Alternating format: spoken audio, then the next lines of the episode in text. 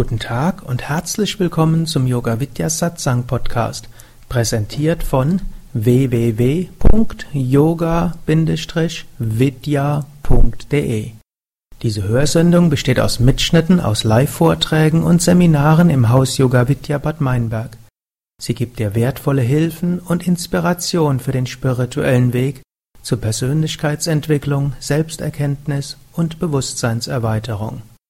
Mehr Informationen und Links zu dieser Sendung, wie auch unseren Yoga Vidya Übungspodcast und Mantra Podcast findest du unter www.podcast.yoga-vidya.de.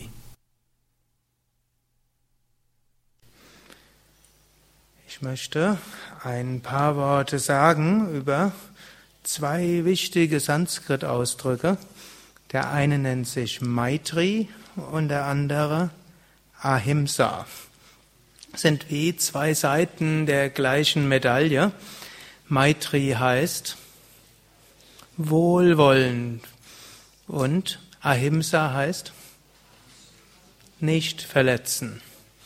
Eigenartigerweise ist der Ausdruck Ahimsa erheblich bekannter in Yoga-Kreisen, obgleich der Patanjali den Ausdruck Maitri erheblich öfter verwendet. Hm? Hm?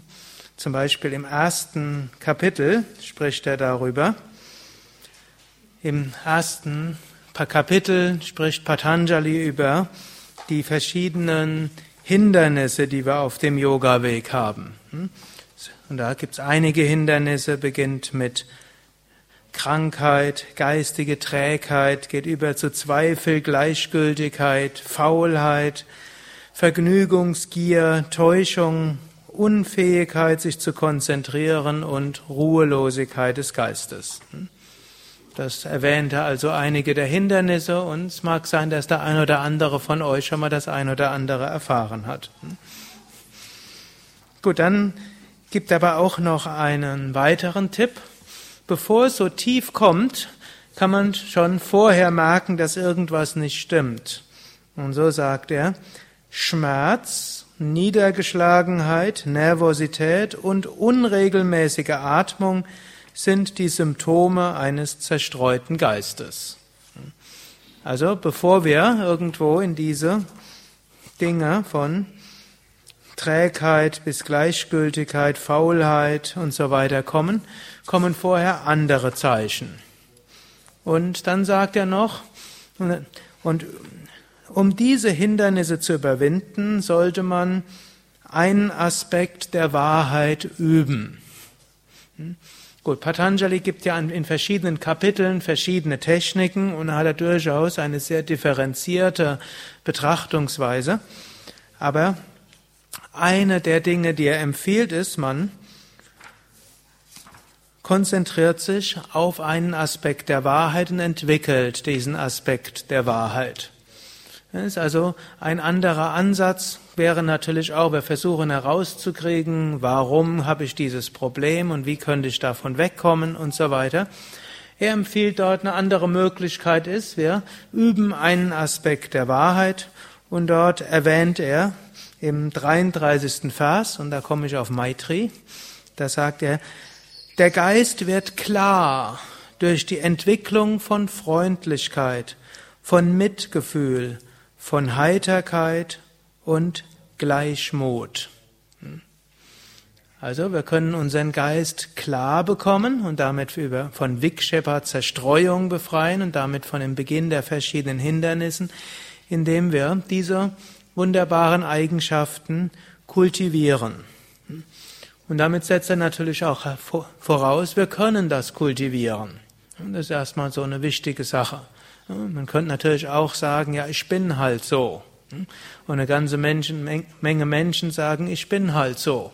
Und wenn man dann fest meint, ich bin halt so, dann ist man halt so, bis, bis was passiert? Ah, bis, nicht bis wir sterben. Hm. Bis irgendwie unser Schicksal uns dazu zwingt, neue Fähigkeiten zu entwickeln. Hm.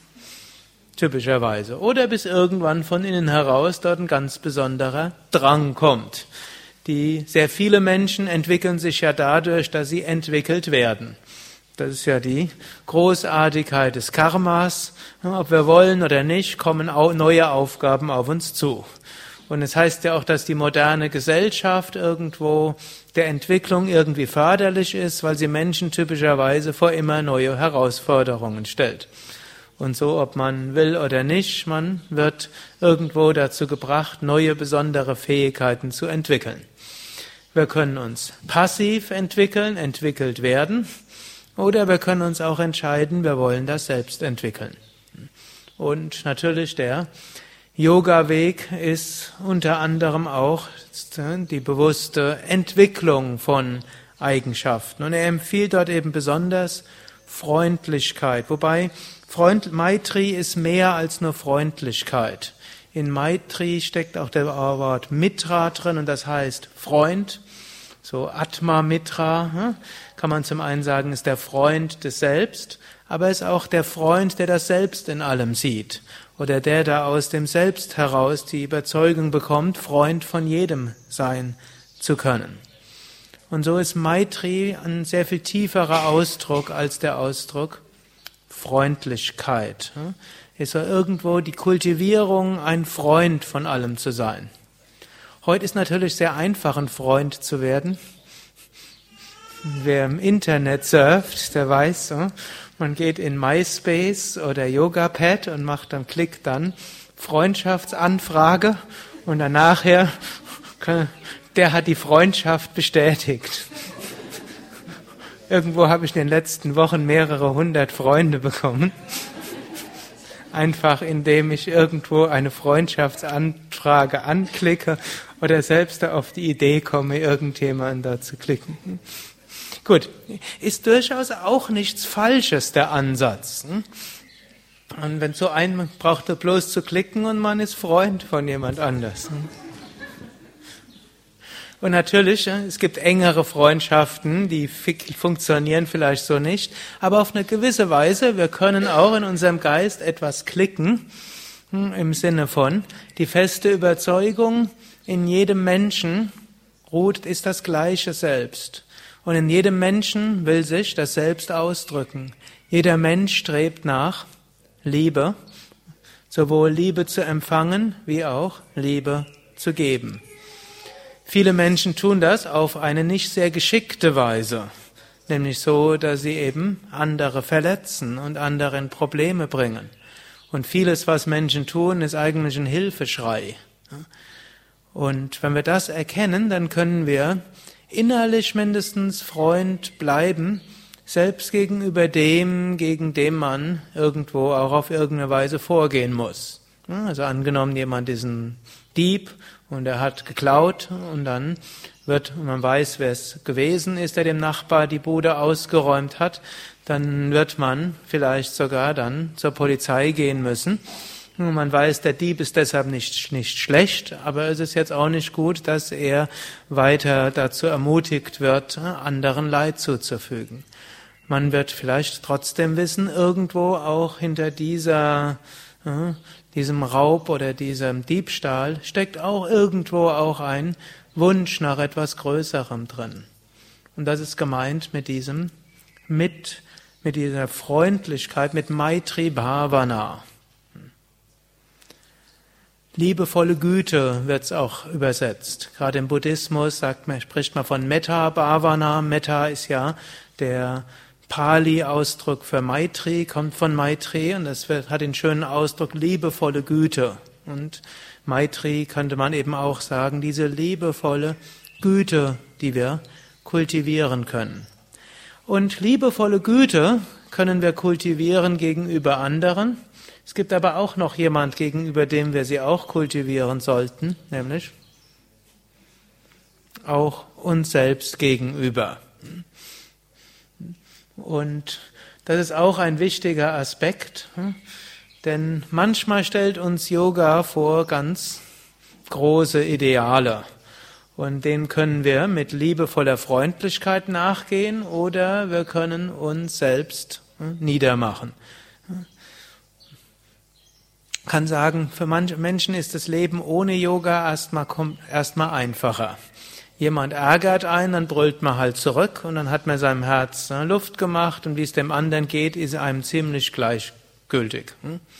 Sofern das nicht jemand ist, hm, von dem man abhängig ist, also Chef oder hm, jemand anders, dann, und wenn, jedenfalls ist der andere immer schuld. Auch der Durchschnittsmensch, der nicht Yoga übt, ist auch nicht so, aber es mag solche Menschen geben. Mindestens die, die langjährig Yoga üben, können sich einbilden, dass andere so wären, auch wenn es nicht so ganz ist. Und dann irgendwo vielleicht manchmal wehmütig zurückschauen. Denn wenn wir dann als spiritueller Aspirant uns über jemanden ärgern, dann wissen wir, Ärger zu haben ist eine eigene Schwäche. Also ärgern wir uns darüber, dass wir, dass wir uns ärgern. Und dann merken wir, ach, ich sollte doch liebevoll zu mir sein. Und dann ärgern wir uns nicht nur über den anderen und nicht nur über uns selbst, dass wir uns über den anderen geärgert haben, sondern wir ärgern uns noch mehr darüber, dass wir nicht liebevoll zu uns selbst gewesen sind. So macht Yoga den Weg nicht unbedingt einfacher. Yoga ist kein Weg zur Reduzierung von Komplexität obgleich dann mit einem nächsten Schritt, nachdem man die Komplexität aufgebaut hat, kann man sie auch wieder etwas reduzieren.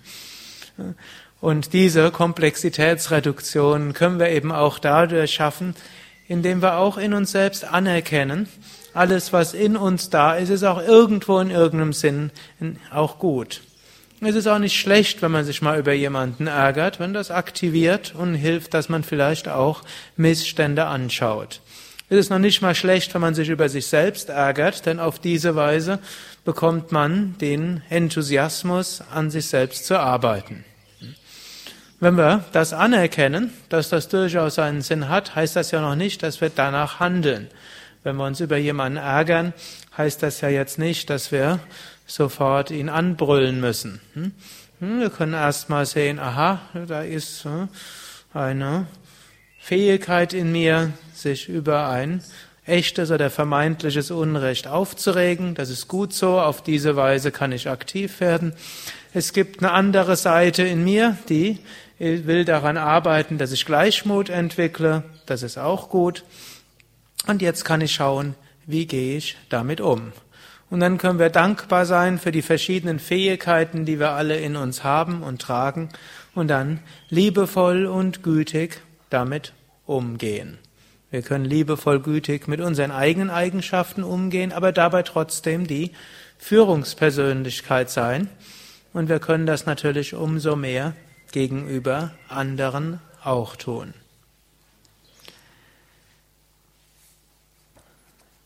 Im, ich hatte ja gesagt, ich will über Maitri Bhavana sprechen und ich möchte über Ahimsa sprechen. Im zweiten Kapitel spricht Patanjali über Ahimsa, im dritten Kapitel übrigens nochmal über Maitri. Und ich glaube, im vierten Kapitel kommt das auch nochmal. Also eigentlich das Maitri wird sehr viel häufiger genannt. Ahimsa gebraucht er nur an einer einzigen Stelle. Und diese Stelle ist eine ganz interessante. Die sagt nämlich, wenn man fest im Nichtverletzen, also in Ahimsa begründet ist, trifft man auf keine Feindschaft mehr. Das ist ein großartiger Ausdruck, ich erwähne ihn immer wieder. Manche missverstehen den und denken, wenn wir eben in Ahimsa verankert ist, dann müssten alle Menschen um uns herum freundlich zu uns sein. Und dann schauen wir uns die großen Meister an, wie Jesus, der ist ans Kreuz geschnagelt worden, gegen Buddha gab es Mordanschläge und gegen Swami Shivananda auch. Gut, wenigstens Swami Shivananda ist nicht dran gestorben. Gandhi ist erschossen worden, Martin Luther King auch. Und das waren alles große, Befür große, nicht nur Befürworter von Ahimsa, sondern solche, die das wirklich gelebt haben. Dennoch hat Patanjali recht, er muss ja recht haben, hm? Mit alten indischen Schriften darf man nicht anders umgehen. Hm? Aber ich meine nicht nur normativ ist das so angemessen, das zu behaupten, sondern ich bin auch der festen Überzeugung, dem ist auch so. Wenn er nämlich sagt, wir treffen auf keine Feindschaft, hm, dann heißt das, selbst wenn der andere was Schlechtes tut, erlebe ich das nicht als Feindschaft. Jesus hat es eben so gesagt, Vater, vergib ihnen, denn sie wissen nicht, was sie tun. Er hat Schmerzen gehabt und er hat daran gelitten. Da bestehen ja die Evangelien relativ stark drauf und gerade auch die in den modernen Kirchen sagen, Jesus als wahrer Mensch und wahrer Gott, als Mensch hat er tatsächlich Schmerzen voll empfunden. Obgleich er sie empfunden hat, hat er dennoch die Größe des Herzens gehabt zu sagen, ich treffe auf keine Feindschaft, sondern er hat Liebe gegenüber seinen Peinigern gespürt. Oder Swami Shivananda, als dieser, einmal dieser Mordanschlag auf ihn verübt wurde, einer mit der Axt wollte ihn erschlagen hm, und irgendwo wurde der an andere niedergerungen und hat Swami Shivananda als erstes seinem Assistenten, das war der Swami Vishnu, dem hat er gesagt, Vishnu Swami mäßige deinen Zorn. Die erste Sorge, die er hatte, war, dass der, der ihn beinahe umgebracht hätte, von seinem Lebensretter ein bisschen zu hart angepackt worden wäre. Also war sofort Mitgefühl gegenüber dem da. Hat nicht gehabt, das ist ein bösartiger Mensch, sondern hm, da ist, später hat er gesagt, Gott ist gekommen in Form von jemandem, der beinahe dieses physische Leben genommen hat. Später hat er das dann auch so interpretiert, dass Gott ihm zum einen zeigen wollte, das Leben kann schnell vorbei sein und als zweites, er möge sich in seiner Mission etwas beeilen. Hm. Denn Swami Shivananda bis dahin hatte relativ hm, langsam ist er vorgegangen, Yoga zu verbreiten. Und hat, hat so einen Schüler gehabt, einen Swami Paramananda, der ihn immer gedrängt hat, er möge doch in größerem Stil Yoga verbreiten. Und da war er so ein bisschen zögerlich nach diesem Anschlag. Hat dann der Swami Shivananda gesagt, ja, das ist vielleicht ein Zeichen Gottes. Also hat das genommen als ein Zeichen, aber nicht für ein Zeichen, ich habe alles falsch gemacht, müsste mich zurückziehen und den Ashram aufgeben, sondern als Zeichen, ja, Gott will, dass ich noch einiges tue in diesem Leben. Versteht er, was, da, was damit heißt? Man trifft auf keine Feindschaft. Auch bei Swami Vishnu konnte ich das durchaus auch sehen. Und der Same Vishnu hatte, war jetzt aber durchaus auch jemand, der äh, auch gegen irgendwas aufstehen konnte. Also er hatte durchaus auch ein paar Gerichtsprozesse am Hals und zum Teil auch aktiv geführt. Aber er hat uns dann auch immer wieder gesagt, auch wenn wir jetzt in die nächste Sitzung gehen, lasst uns Liebe dorthin schicken. Er hat auch seinen Grund, das zu wollen. Und er hat also auch nicht gesagt, das ist jetzt ein Bösartiger, der uns vernichten will, sondern hat eben auch gesagt, wir tun unsere Pflicht, er tut seine Pflicht und jeder geht dem nach, was er von innen heraus spürt. Und so können wir das tun, was nötig ist, mit Maitri Bhavana, in vielen Fällen natürlich auch mit Nachgeben und Liebe, in manchen Fällen aber auch, indem wir uns wirklich durchsetzen, und nicht mit Verletzen, sondern mit Liebe. Hariam Tatsat.